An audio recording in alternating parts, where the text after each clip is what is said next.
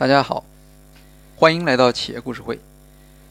今天我们和大家分享的企业案例故事的主题是企业的社会责任。我们在这里讨论的是企业社会责任中的一个重要的项目，叫做公平贸易。全球化给跨国企业呢带来了很大的利润，但是同时呢也带来了很多严峻的挑战。公平贸易呢就是其中的一项。所谓公平贸易，当然是相对于不公平的贸易而来的。它指的是消费者或者是社会机构认为，跨国企业在过去利用他们的这种采购能力，压低了一些产品的价格，特别是农产品的价格。所以，公平贸易本身呢，它是一个很广泛的类别。它的目的是在为发展中国家的农民对发达国家的农产品出口提供一个更加公平的价格，实际上就是一个比较高的价格。公平贸易，它的目标是缓解这些发展中国家农场工人的恶劣的工作条件。比如说，巧克力的原料可可豆主要产于西部非洲。在两千年的一项调查中发现，有数十万的年龄不到十四岁的孩子们参与了可可豆的收割。在收割的过程中，他们要使用弯刀，要受到杀虫剂的污染。这些孩子他们的所得呢，实际上只有一些食品，甚至没有工资。成万的孩子们被养活不起的贫穷的父母卖去做苦力。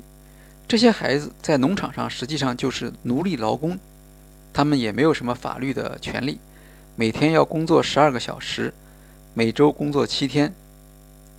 这些童工缺少健康保障，无法获得充足的营养。更谈不上接受能够改善他们生活条件的教育。富于讽刺意味的是，这些童工可能一辈子也没有吃过，甚至没有见过真正的巧克力，因为他们买不起。农场主在受到批评的时候，也会为自己辩解：他们是被迫使用童工的，因为可可供过于求，价格波动很厉害。我们再看看采购商。像加吉和 ADM，这是美国的两家食品大企业，他们的购买量占全球可可供应量的百分之二十五。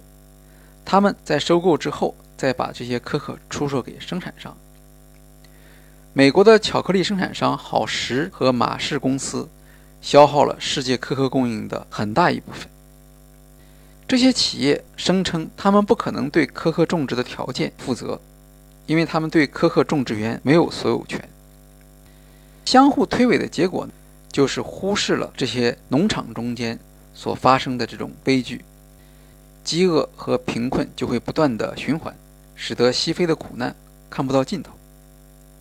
公平交易项目就是针对这种情况而产生的，在全球，大家呼吁为可可制定最低的保护价，这样呢能够保证。可可的种植主们获得足够的回报。虽然公平贸易的项目类别很多，但几乎都会有一项叫做工资监督、反对使用童工、实行环保等等，以及要求农场主向工人提供教育和医疗服务。这些项目的成本由谁来承担呢？由购买可可的生产商承担。作为回报。这些生产商可以将自己的产品包装为公平交易的产品，打上公平交易的认证之后，就可以定价较高。当然，由此导致的消费者的支出增加也并不多。负责认证公平交易产品的美国公平贸易组织，他的官员说，公平交易产品的价格没有任何理由特别高于传统产品。在巧克力产业。还没有实行行业统一的公平交易政策。不过，在咖啡销售上，他们已经做到了一些工作。许多大型的企业，包括邓肯、甜甜圈和麦当劳，已经开始在店面中销售公平交易的咖啡。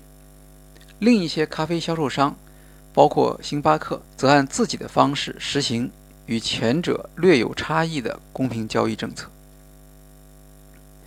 公平交易的咖啡每磅只不过多付十八美分，却足以向八十万小农场主支付生活所需。这项政策的受惠者主要是在中美洲、南美洲，还有数十种其他农产品，从香蕉到糖，也都受惠于公平交易的政策。当然，公平交易项目也受到一些批评，他们增加了消费者的成本，项目的执行缺乏有效的监督，而且项目之间千差万别，难以区别。不过，这些项目的确有助于平衡第三世界农场主和大型跨国公司之间的力量对比，公平程度有所增加，这符合伦理中对正义的规范。公平交易大幅度提高了小农场主的生活品质，同时也将生产商和消费的价格控制在可以承受的范围之内。这说明公平贸易还符合伦理中的效用规范。